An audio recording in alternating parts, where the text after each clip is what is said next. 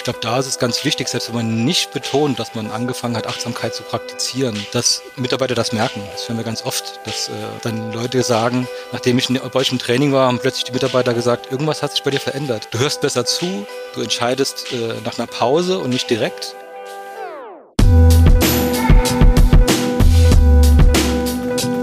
Hallo und herzlich willkommen zu einer neuen Episode Führung im Fokus, die Kunst im Dunkeln zu sehen. Unser Podcast für Führungskräfte, die mitreden und mitdenken wollen. Und heute die zweite Episode rund um das Thema Mindfulness. Denn wir haben uns gefragt, wie genau wird das im Unternehmen eigentlich genau umgesetzt? Und vielleicht fragt ihr euch auch genau das. Und bringt das wirklich was? Dem bekannten Softwareunternehmen SAP, dem hat es eine Menge gebracht, wie eine Studie mit Schulungsteilnehmern und einer Kontrollgruppe ergeben hat. Denn durch die Achtsamkeitstrainings steigt das Vertrauen in die Führungskräfte. Und die Mitarbeiterinnen sind engagierter und die Fehlzeiten verringern sich enorm. Das hat auch ein finanzielles Plus ergeben von sage und schreibe 200 Prozent. Auch weitere Studien bei SAP haben gezeigt, dass die Mitarbeiterinnen in den Bereichen Resilienz, Fokus und Kreativität von diesen Angeboten der SAP Global Mindfulness Practice profitieren. Also, Grund genug, da mal genauer nachzufragen. Und wir haben deswegen einen Gast für euch eingeladen, der dazu bestens Auskunft geben kann, nämlich Axel Jütte aus dem SAP Global Mindfulness Practice Team. Er ist seit vielen Jahren als Führungskraft und Trainer mit viel Herz dabei, Achtsamkeit im Arbeitsalltag viel selbstverständlicher werden zu lassen. Und euch wünsche ich mit ihm eine gute halbe Stunde. Axel, schön, dass du da bist. Willkommen im Podcast. Hi. Ja, vielen Dank, dass ich hier sein darf, Marc. Und äh, ich freue mich sehr. Bin sehr gespannt, über was wir heute reden würden. Und noch ein ganz herzliches Hallo an die Hörerinnen und Hörer, die gerade uns lauschen wollen. Ja, vielen Dank dafür. Für die tun wir das. Und ähm, da das ja Führungskräfte sind auf verschiedenen Hierarchieebenen, direkt mal die Frage zum Einstieg. Warum sollte ich eigentlich als Führungskraft das Thema Mindfulness oder Achtsamkeit auf dem Schirm haben? in meiner Rolle? Ja, für mich kommt die Frage direkt in meinen Kopf, äh, warum nicht? Äh, aber vielleicht bin ich da auch vorbelastet aufgrund von der Tätigkeit, die ich äh, ausführen darf. Ja, für mich ist es wirklich eine Grundlagenfähigkeit. Also für mich geht es darum, dass ich Bewusstheit in meinen Führungsalltag bringe. Und diese Bewusstheit, um diese Bewusstheit, Bewusstheit zu haben, muss ich merken, was ich gerade im Moment tue, um auch Chancen zu haben, neue Vorgehensweisen anzuwenden. Gerade in der heutigen Welt, die ja sehr komplex ist, sind wir sehr oft ähm, in der Autopilot-Situation, dass wir versuchen, mit den Führungskriterien und Stilen, die wir gelernt haben in der Vergangenheit, die, die aktuellen Vorkommnisse und auch in der Zukunft äh, zu agieren. Und deswegen ist es für mich wichtig zu sehen, passt das denn noch? Oder brauche ich vielleicht neue Werkzeuge? Und dazu hilft die Aufmerksamkeit und die Achtsamkeit, im Moment zu sein und so bewusst auswählen zu können, was braucht die Situation gerade. Was braucht die Situation gerade? Lass mich da noch mal ein bisschen genauer reingehen. Das klingt ja ein bisschen so, als würden viele Führungskräfte sich gar nicht bewusst sein, was sie gerade machen. Dann hast du auch noch den Stichwort Autopilot genannt. Aber die meisten von unseren Hörerinnen und Hörern denken, äh, ich weiß schon, was ich hier gerade mache. Ich mache das ja auch regelmäßig und überlege mir das. Ähm, und manchmal gibt es sogar noch eine Retro dazu. Da reflektieren wir dann, wie wir das gemacht haben und so weiter. Kannst du das noch mal ein bisschen genauer zu diesem Bewusstseinszustand abgrenzen? Ja, gerne. Also wir tun schon oft die gleichen Dinge und meinen da auch bewusst zu sein, weil wir, wir machen es ja aufgrund, wie wir es erfahren haben und wie wir es gelernt haben. Und insofern nehmen wir an, das ist auch eine bewusste Handlung, die wir vollziehen. Aber ganz oft sind es die gelernten Muster, die wir haben. Insofern äh, agieren wir eben, genauso wie beim Autofahren, äh, fahren wir die gleiche Strecke, wie auch, die wir vorher gefahren sind. Und wählen nicht, wie ich es vorhin auch schon gesagt habe, vielleicht neue Wege. Und mit Achtsamkeit bringen wir halt diese Komponente hinzuzusehen, ist es quasi mein, mein Autopilot, was ich schon immer vollzogen habe, oder ist es vielleicht nicht mehr der richtige Weg, das zu vollziehen. Insofern würde ich nicht sagen, dass jetzt die Führungskräfte oder ich, als ich als Führungskraft gearbeitet habe, äh, nicht das Gefühl hatte, Kontrolle zu haben.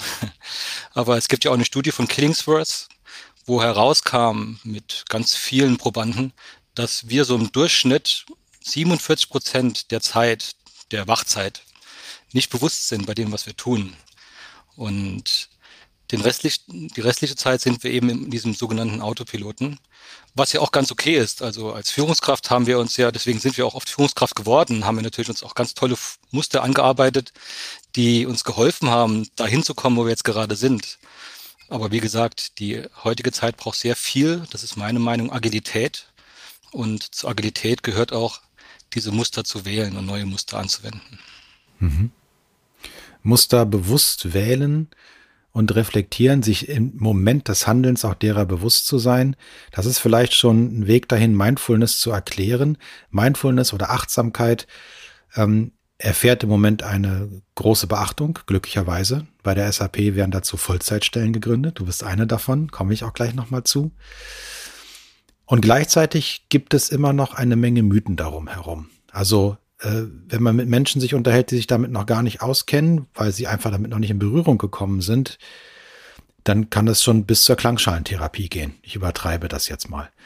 Was sind denn so typische Mythen um dieses Thema Mindfulness, Achtsamkeit herum, mit denen du im Alltag zu tun hast? Ja, es gibt verschiedene Mythen, die ich oft genannt bekomme. Und ein Mythos ist zum Beispiel, dass Achtsamkeit wird sehr oft als gleichbedeutend zu Religion, Spiritualität, Esoterik gesehen. Und die Unterscheidung wird da nicht wahrgenommen. Und zwar würde ich sagen, dass Achtsamkeit kann in diesen Bereichen vollzogen werden oder auch mit diesen, mit diesen Hintergedanken. Aber für uns bei SAP ist Achtsamkeit mentales Training.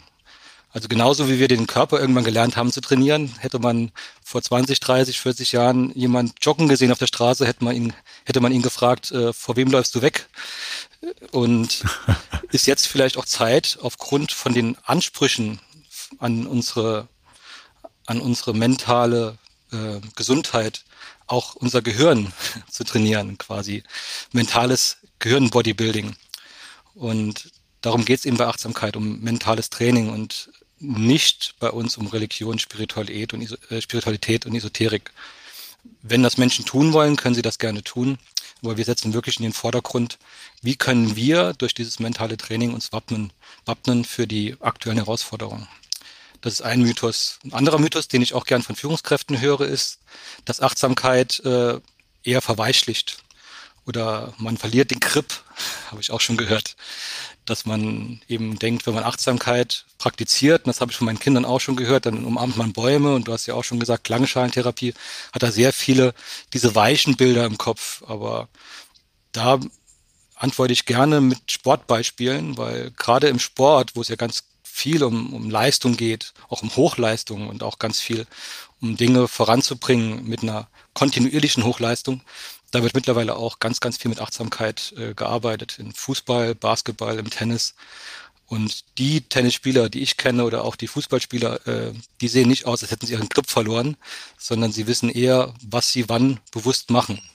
Das heißt, sie haben eher eine, eine Bewusstheit entwickelt, wann sie eben Grip brauchen und wann sie eben den Grip, Grip loslassen müssen. Ähm, der, letzte, der letzte Mythos, den ich vielleicht gerne nennen würde, wäre, dass Achtsamkeit bedeutet, die Gedanken äh, hören auf. Das heißt, man, man äh, praktiziert eben das mentale Training, Meditation und dann kommen plötzlich keine Gedanken mehr. Äh, das ist auch so was, wo, wenn man mit Achtsamkeit vielleicht in Kontakt kommt, das auch vielleicht versucht äh, zu erreichen. Aber da habe ich auch mal gehört, dass der Versuch, die Gedanken aufhören, aufzuhören zu denken, verursacht eher Kopfschmerzen. Und ähm, das heißt, die Gedanken werden immer weiter gedacht werden. Unser Gehirn ist darauf getrimmt zu denken. Achtsamkeit hilft nur dabei, eben zu denken, bewusst zu denken und eine Bewusstheit ins Denken zu bringen. Genau, das sind so meine Lieblingsmythen, die ich kenne. Ja, super. Und danke fürs Teilen. Das klingt für mich auch danach, als müsste man für sich oder vor sich selbst auch eine Art Beobachterposition einnehmen. Also gar nicht unbedingt mit dem Aufhören, was passiert, aber es ähm, nicht automatisiert geschehen lassen, sondern beobachtend geschehen lassen. Kann man das so sagen? Genau, das, das kann man sogar äh, sehr gut so sagen, gerade wenn es auch darum geht, aus einer Situation eben herauszutreten und dann gerade, was ich vorhin erwähnt habe, aus diesen Mustern rauszutreten und dann ganz viele Perspektiven zu, zu sehen. Weil wie gesagt, ich möchte auch gar nicht sagen, dass der Autopilot schlecht ist oder dass wenn man im Kopf einfach äh, die Gedanken laufen lässt, das ist auch Kreativität. Aber gerade manchmal braucht es eben diesen einen Schritt aus den Gedanken raus in die Beobachterposition, weil ganz oft wir dann, was vorher vielleicht eine, eine Straße war, mit Leitplanken, wird dann zu einem großen Lösungsfeld. Und durch dieses Heraustreten aus diesen Gewohnheiten und aus den Mustern hat man plötzlich, was man vorher vielleicht gar nicht gesehen hat, auf diesem grünen Feld äh, viel mehr Lösungsmöglichkeiten als Führungskraft, als man sie vorher vielleicht wahrgenommen hätte. Insofern kann man mit diesem Heraustreten ganz viel bewerkstelligen, ähm, vor allem bei der Lösungsfindung. Ja. ja, spannend gesagt. Wenn ich dir so zuhöre, dann fällt mir auf, dass das mein Tagesgeschäft ist als ähm, Coach oder auch wir von der PTA, wenn wir Menschen begleiten, Führungskräfte begleiten, dann sind wir sozusagen die Beobachter von außen. Dann machen wir darauf aufmerksam, welche Art von Muster wir äh, erkennen. Dann fragen wir nach, ob gerade der Autopilot auf On geschaltet ist und machen eben diese Alternativen auf. In dem Fall sind wir dann mehrere Menschen. Und Achtsamkeit, Mindfulness ist etwas, wo diese Perspektive auch in denjenigen hineinkommt. Das heißt, man kann sein eigener Berater auf einem anderen Niveau werden. Genau, hat seine Grenzen. Also ich, äh, ich mache da noch äh, einen, spreche noch für dich, Marc, dass es immer noch mal die Position äh, der Fremdbeobachtung braucht, weil es dann doch sehr viel Praxis benötigt, dass man aus diesen Mustern raustreten kann. Weil die Tendenz des Gehirns ist natürlich, es ist eine Wiederholungsmaschine. Also das Gehirn wiederholt ja sehr, sehr gerne äh, die Gedanken wieder und wieder. Und manchmal möchte auch das Gehirn oder das Verständnis, das Selbstverständnis, nicht das Selbstverständnis in Frage stellen. Insofern finde ich Coaching einen sehr, sehr wichtigen Ansatz, ähm, wenn man noch quasi gerade am Anfang bei der Achtsams Achtsamkeitsreise steht. Ja. Aber man kann dann ein Stück weit sein eigener Coach werden. Äh, je nachdem, wie weit man auch dann Ehrlichkeit äh, beim, beim Eigencoaching anwendet, kann man sich auch selbst die richtigen Fragen stellen und darüber auch neue Lösungen finden. Ja die richtigen Fragen stellen, äh, auch wieder mein ganz persönliches äh, Kerngeschäft, äh, kann so tolle Ergebnisse zutage fördern und dafür habe ich schon so viel Dankbarkeit geerntet, dass es sich richtig, richtig gut anfühlt. Deswegen liebe ich meinen Job. Ähm, du liebst deinen Job auch, das habe ich schon mitbekommen. Und ich äh, frage dich gleich mal, was sich bei dir persönlich verändert hat. Und bevor wir zu dir kommen, mal kurz nochmal die Schleife zur SAP. Wie ist es denn dazu gekommen, dass dieses Thema Mindfulness, Achtsamkeit, mentales Training bei der SAP so einen Stellenwert bekommen hat, ähm, die er heute hat? Ja, es war eine lange Reise, auch nicht immer leicht, muss man sagen. Man muss auch sehen, dass es bei uns 2013 losging. Ähm, vielleicht mit kleineren Flämmchen ein bisschen früher, aber 2013 war der Ursprung der aktuellen SAP Global Mindfulness Practice, in der ich auch jetzt Vollzeit arbeiten darf. Du hast es schon erwähnt. Und in dieser Zeit, wenn man sich versucht, nochmal zurückzuerinnern, war Achtsamkeit vielleicht in der, in der generellen, in der Außenwelt noch wesentlich fragwürdiger gewesen. Und da war noch wesentlich noch mehr Grenzen zu überschreiten. Ich würde sogar sagen, dass wir es geschafft haben, mit dem Beispiel, das wir geschaffen haben bei SAP, auch schon manche Grenzen aufzuweichen in anderen Unternehmen. 2013 ging es los und ähm, man hat dann erstmal ein Trainingsformat äh, entdeckt. Das ist auch ganz wichtig. Also wenn ich einen Tipp geben würde, wie kann man Achtsamkeit vielleicht in anderen Unternehmen auch vergrößern, ist es natürlich wichtig zu sehen, welche Trainingsformate greifen bei den Mitarbeitern, äh, sind auch von der Sprache und von der Art und Weise, wie sie Achtsamkeit einführen, äh, wie weit passen sie zur Kultur der Firma. Und wir haben äh, zu dem Zeitpunkt, oder besser gesagt, der Peter Bostelmann, das ist unser Chief Mindfulness Officer, den Titel gibt's bei uns, hat es geschafft mit dem Format, das bei Google ursprünglich gegründet wurde, Search Inside Yourself, in Palo Alto ein Training zu halten und in Waldorf. Also äh, das Witzige war, erst hat er das Training in Palo, Palo Alto gehalten, hat ein super Feedback bekommen und dann haben manche äh, Feedbackgeber auch gesagt, und Stakeholder, dass es in Palo Alto kein Problem ist. Äh, San Francisco hat ja auch, ist wieder auch so ein Mythos. Die sind ja alle da so ein bisschen auf, sitzen auf den Kissen und hat das gleich dann in Waldorf vollzogen. Äh, und da war das Ergebnis sogar noch besser gewesen. Und oh. über dieses Format und ähm, über auch die Qualität dieses Formats, das ja bei Google 2007 gegründet wurde und auch iterativ immer wieder verbessert wurde, auch an die Corporate, an die Firmenwelt angepasst, hat man es dann geschafft, ein Interesse zu schaffen bei den Mitarbeitern.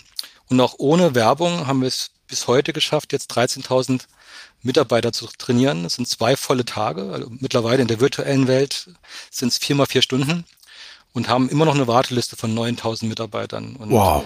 das zeigt, dass das Format eben greift und dass es auch ohne Werbung geht, weil einfach vielleicht ein anderer, eine andere wichtige Zutat für die Küche der Achtsamkeit in Unternehmen ist, ähm, der Bedarf muss da sein. Und ich glaube, da war der Bedarf da früher 2013 und ich würde sagen, aktuell äh, ist er vielleicht noch größer, wenn man auch sieht, der Grad des Wandels, äh, dem, dem wir gegenüberstehen, nicht nur von der Pandemie aktuell, aber auch der technologische Wandel oder auch der Wandel in der, in der Produktion. Also Wandel ist ja überall.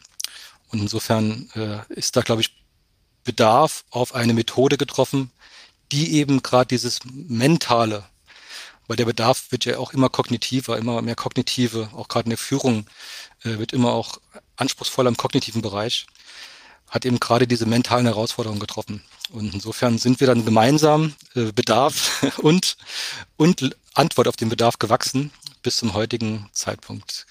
Mhm. Vollzeit Mindfulness Trainer bist du. Und ähm, sag doch mal bitte in zwei, drei Sätzen, was machst du eigentlich genau den ganzen Tag? Wie kann man sich das vorstellen? Ja, das, das ideale Bild wäre, dass ich, äh, was manche denken oder denken, das wäre ideal, äh, dass ich den ganzen Tag meditiere und äh, was auch immer äh, tue, damit ich achtsamer werde. Aber es hat eigentlich auch gar nicht äh, so viele Unterschiede zu meiner alten Position, wo ich auch mit Kunden, aber im Softwarebereich agiert habe. Äh, jetzt habe ich eben mit Kunden im Achtsamkeitsbereich zu tun, äh, weil als Nebeneffekt, es war nicht immer geplant, äh, hat SAP jetzt auch ein Angebot im Achtsamkeitsbereich entwickelt. Das heißt, wir bieten jetzt unsere Trainings, Search and Yourself, bei Kunden an, bei SAP-Kunden, äh, bei Kunden, die Interesse daran haben und bilden jetzt mittlerweile sogar auch Achtsamkeitstrainer aus. Also SAP liefert nicht nur gute äh, Business-Software, sondern liefert mittlerweile auch sehr gute Achtsamkeitsangebote. Und das ist halt auch für mich äh, ein Teil meiner Arbeit, dass ich versuche, den Kunden, mit denen wir äh, zusammenarbeiten, zu helfen, was Gleiches hinzubekommen, was wir bei der SAP geschafft haben, dass wir vielleicht Vollzeitstellen bekommen. Ich bin super froh, dass gerade jetzt seit diesem Jahr die eine zweite Vollzeitstelle in einem zweiten äh, Unternehmen ähm, kreiert wurde, so dass jetzt auch die sogenannten Champions, wie wir sie nennen, als Achtsamkeitsvertreter Vollzeitzeit haben, um dieses wichtige Thema für mich voranzutreiben. Neben diesem Kundenbereich habe ich noch äh, den Spaß, weil Kreativität ist für mich ein ganz wichtiger Wert, äh, auch neue Konzepte zu entwickeln. Zum Beispiel ein Konzept, was ich gerade entwickle, ist Conscious Leadership, bewusste Führung und da zu gucken, was bräuchte ein Training, auch in dem Fall wollen wir wieder ein längeres Format, also auch vielleicht in Richtung vier mal vier Stunden entwickeln. Was bräuchte so ein Conscious Leadership Format an, an Zutaten, damit es sehr kraftvoll werden kann? Mhm. Was braucht ein Leader, um conscious zu sein? Achtsamkeit. also ja, für uns also ist vielleicht, vielleicht mal so ein bisschen das Haus aufzubauen, was ich sehe. Äh, bin ein visueller Mensch. Also Achtsamkeit ist für mich so die Tür und auch das Fundament äh, für das Haus, aber dann auch die Tür, um in die, in die Bewusstheit zu kommen. Und für uns ist Achtsamkeit die Selbststeuerung der Aufmerksamkeit mit einer Haltung der Neugier, Offenheit und der Akzeptanz. Das ist erstmal unsere Definition der Achtsamkeit. Ich glaube, es ist auch wichtig mal zu, zu umreißen, was ist Achtsamkeit für uns.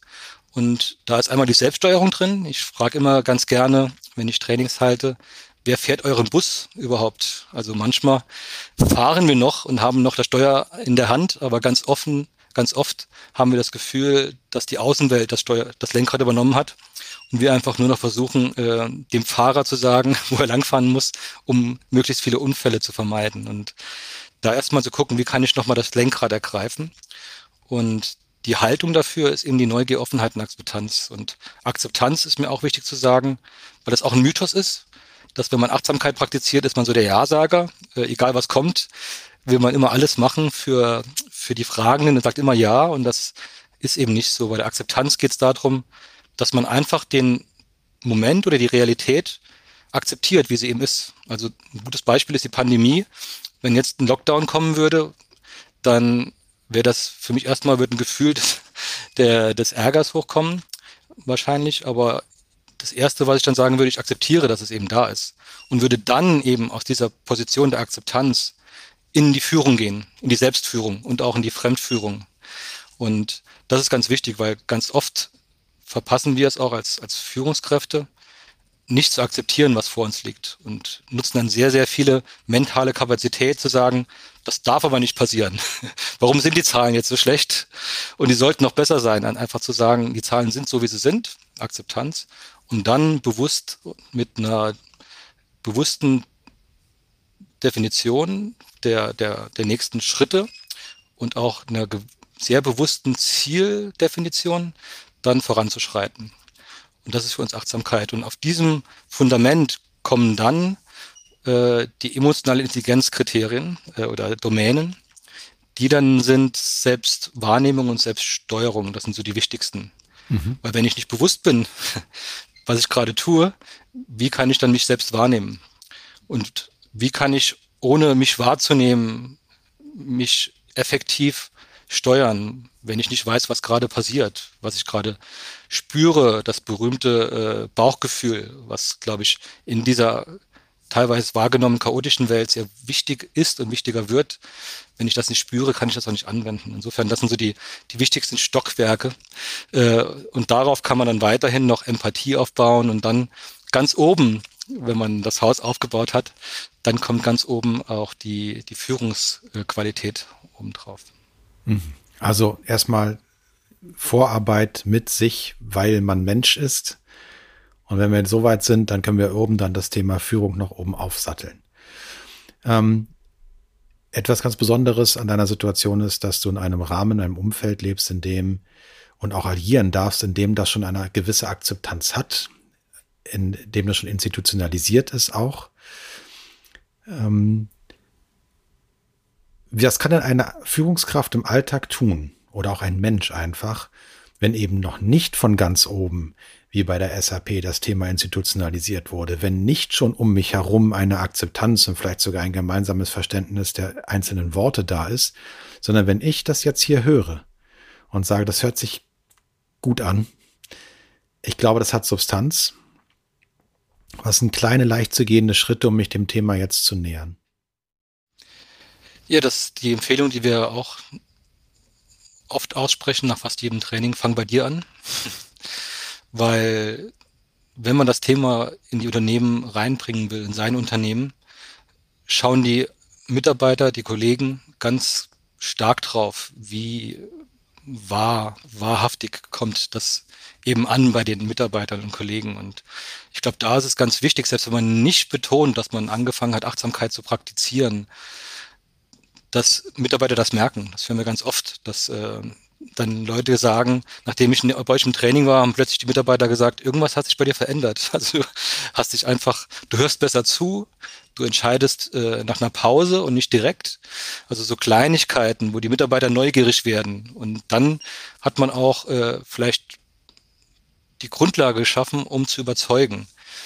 Weil ganz oft, wenn man zuerst anfängt mit dem Thema und dann mit der selbst, mit der eigenen Veränderung, passiert es ganz oft, dass es dann in Richtung Vermarkten geht und äh, dann wie oft ja. auch bei Produkten, wo die plötzlich weißer als weiß waschen, wo man dann merkt, äh, dass da ist irgendwas nicht mehr äh, nicht mehr wahrhaftig, ja. Und insofern finde find ich das Wichtigste bei sich anfangen und so ein Stück weit auch den Mythos in Frage stellen, dass das Thema eine eine komische Färbung hat, weil ganz oft finden andere findet man andere in Unternehmen, die das auch schon tun. Es gibt ja den Begriff im Englischen der Closet Meditators, also die, die heimlich in den Schrank gehen und versuchen sich da zu verstecken.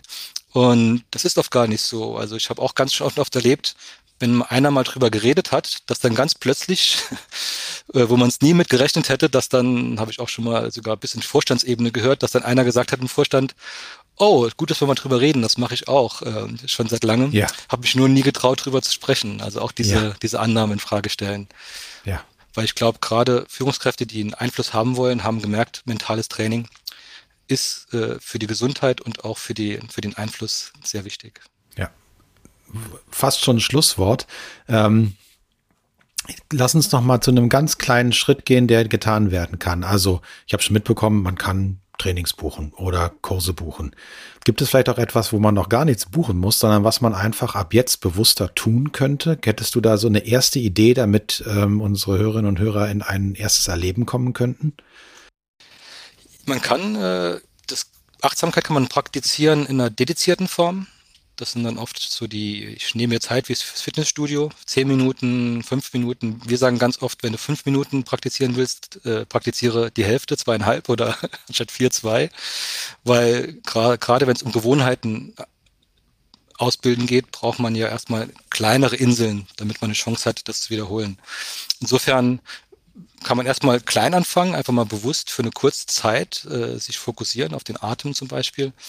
Äh, was ich aber genauso wichtig finde, was ganz oft unterschätzt wird, gerade wenn Menschen sagen, ich habe keine Zeit dafür, ist das integrierte Anwenden von Achtsamkeit. Also das ist ja wie vorhin bei der Study von Killingsworth, von der Studie Killingsworth gesagt, man ist ja oft nicht bei dem, was man tut. Und das kann man ja mal umdrehen und sagen, ich bin jetzt mal bewusst bei dem, was ich gerade tue. Das kann Händewaschen sein, äh, das kann vor jedem Meeting ein bewusster Atemzug sein. Es muss gar nicht viel sein, aber einfach mal versuch, versuchen, bewusst zu werden und bei sich quasi mal einzuchecken und zu sagen, wie im Hotel einchecken, ich check mal bei mir ein und guck mal, wie, wie geht's mir gerade. Und da bin ich sehr überzeugt, dass es leichter und kraftvoller ist, wenn ich meine neuen Gewohnheiten, wie diesen bewussten Atemzug, an existierende Gewohnheiten koppel. Also Meetings ist ja was, was wir ganz oft erleben, dass ich, wenn ich auf Start Meeting drücke, dann quasi kopple diesen bewussten Atemzug. Wenn ich auf Ende des Meetings drücke, wenn ich quasi äh, hier dieses Meeting verlassen werde, dass ich dann mit diesem Knopfdruck bewusst damit verknüpfe, bewusst einmal durchzuatmen und zu gucken, was, was passiert gerade mit mir, in mir und wie geht's mir gerade. Und eine ganz schöne integrierte Praxis, die ich gerne mitgeben würde, den Hörerinnen und Hörer, ist äh, eine Atemzugpraxis, die wir äh, drei Atemzüge nennen. Und die ist ganz einfach, sind nur drei Atemzüge. Äh, kann man immer tun. Also Zeit sollte für drei Atemzüge sein, äh, hoffentlich. Und die ist ganz einfach, dass man mit dem ersten Atemzug Bewusstheit auf die Atmung bringt. Der sogenannte Atemanker, damit können wir eben durch diese Bewusstheit auf die Atmung uns auch nochmal in den Moment bringen, dass wir dann quasi sagen, was passiert gerade hier. Und da die Atmung immer bei uns ist, zum Glück oder hoffentlich, äh, hilft das uns dann erstmal anzukommen. Der zweite Atemzug wäre entspannen den Körper, weil ganz oft, wenn wir in einem aktivierten Zustand sind, der ganze Körper auch aktiviert ist und dadurch eben wir nicht entspannt sind. Insofern der zweite Atemzug entspannen, ganz oft die Schultern. Also bei dem zweiten Zug merke ich ganz oft, dass meine Schultern und meine Ohren in einer Linie sich befinden. Und der dritte Atemzug ist dann die Frage stellen, was ist jetzt gerade wichtig? Und einfach mal, manchmal ist ja auch die Frage nicht so wichtig, wie aus welcher Position wir die Frage stellen. Und einfach mal die Neugier anwenden, die ich vorhin erwähnt habe, und aus dieser Neugier die Frage stellen. Und dann gucken, ohne das Ganze zu überdenken oder auch zu viel drüber nachzudenken, mal gucken, was da dann hochkommt an, an Gedanken. Vielleicht können wir es gerade mal zusammen tun, weil es, äh, wir heißen ja auch SAP Global Mindfulness Practice, weil es ums Praktizieren geht, äh, um das anzuwenden. Ich leite euch dazu ein, mit dem ersten Atemzug eure Aufmerksamkeit auf die Atmung legen. Brustkorb oder Nasenspitze, wo auch immer, wo ihr sie wahrnimmt. Im zweiten Atemzug entspannen, vor allem die Schultern. Und im dritten Atemzug die Frage stellen, was ist jetzt gerade wichtig?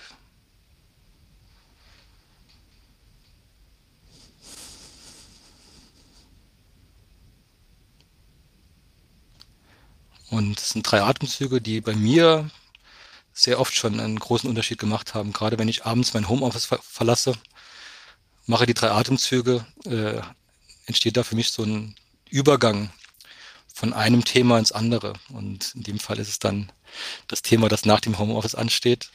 Aber man kann das auch genauso von einem Meeting ins andere machen. Und vielleicht habt ihr ja auch schon beim Mitpraktizieren was Kleines gemerkt. Ich habe es tatsächlich gerade gemerkt, vor allem habe ich das auch zugleich körperlich gespürt, wie die Schultern da wieder ein Stück runtergegangen sind.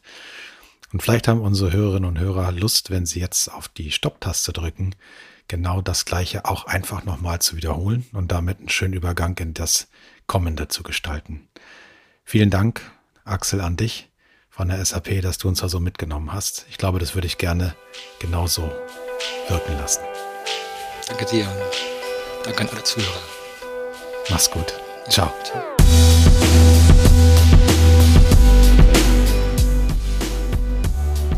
Ich hoffe, das war für euch ein interessanter Mindful Podcast mit passenden Impulsen für den Arbeitsalltag. Ganz gleich, ob ihr schon mit dem Thema vertraut seid, im Stillen vielleicht schon praktiziert oder euch auf ein noch unbekanntes Terrain gewagt habt. Schaut auf jeden Fall in die Show Notes, da haben wir noch einige weiterführende und wertvolle Informationen zum Thema für euch, unter anderem zwei TED Talks. Und wenn ihr euch mit mir dazu austauschen mögt, schreibt mir gerne auf Social Media. Ich freue mich, mit euch ins Gespräch zu kommen. Euer Marc Eichberger von der PTA.